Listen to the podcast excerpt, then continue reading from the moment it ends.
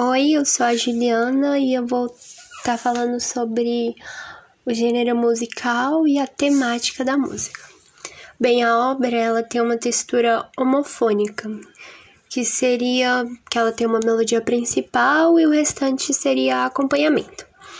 Não tem um gênero musical dito e específico, sendo assim observadas influências rítmicas dela, que seria a bolsa nova, o samba, o afro samba, as mantras percussivas, que tem matriz afro também, e os ritmos de capoeira, com forte representação na música com birimbau. A temática da música ela está muito ligada à crítica ao desastre ambiental, que foi o colapso ou queda da barragem de Mariana em Minas Gerais, onde Cabaça d'Água, o nome da música, faz a boa reflexão é, aos cuidados que é, devemos ter com o meio ambiente e com os nossos recursos ambientais. Ela está 100% ligada à sustentabilidade. É, e aí que fica o questionamento: se não tivesse mais água, o que, que você ia fazer, camarada?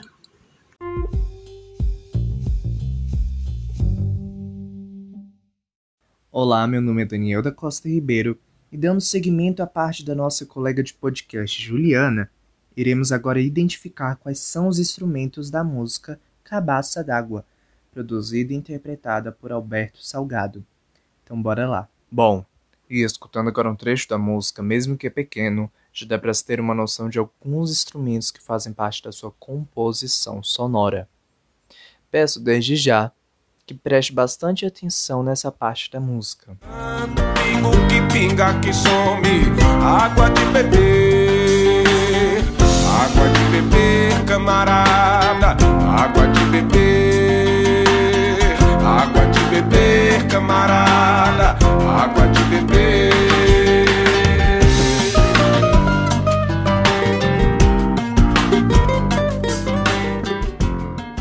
Há um arranjo de instrumentos que, apesar de estarem juntos em harmonia na música, dá para identificar quais são. Então temos o berimbau, o violão, nesse mesmo segmento temos o cavaquinho, uma bateria e batidas eletrônicas. A gente pode dizer que essas batidas podem ter sido produzidas a partir de um sampler. Para quem é leigo no assunto, sampler nada mais é do que um instrumento virtual que a partir dele dá para se criar diversos sons, mas isso a gente ainda vai explicar nesse podcast. A gente pode dizer que quem traz carregando uma harmonia mais elaborada é o berimbau. Digo elaborada porque, apesar dela estar dentro do campo harmônico da tonalidade, o berimbau não se mantém numa restrição de, por exemplo, apenas três notas por compasso, e aí vão vir mais quatro ou cinco notas também. Isso é muito comum na soda de capoeira, e com o berimbau a gente percebe que com eles pode tocar diversas notas em pouco tempo. Mas isso, claro, depende do andamento que a música demanda. Vamos ver um exemplo disso.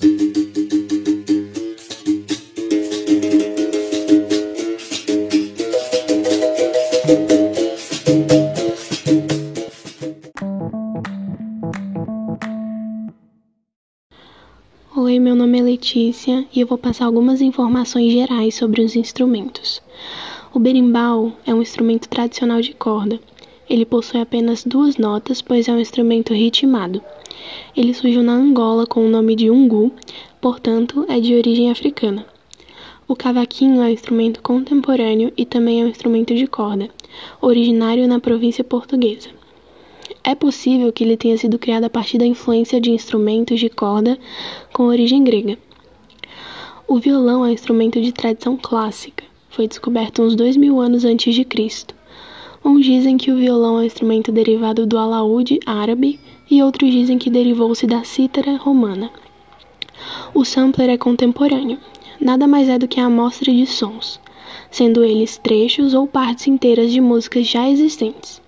Instrumentos de forma isolada ou até sons do dia a dia, como o trem passando nos trilhos, uma buzina ou a chuva no telhado.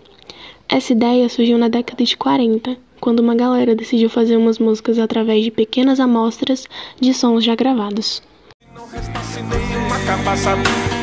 Se não restasse nenhuma cabaça d'água, se não restasse nenhuma cabaça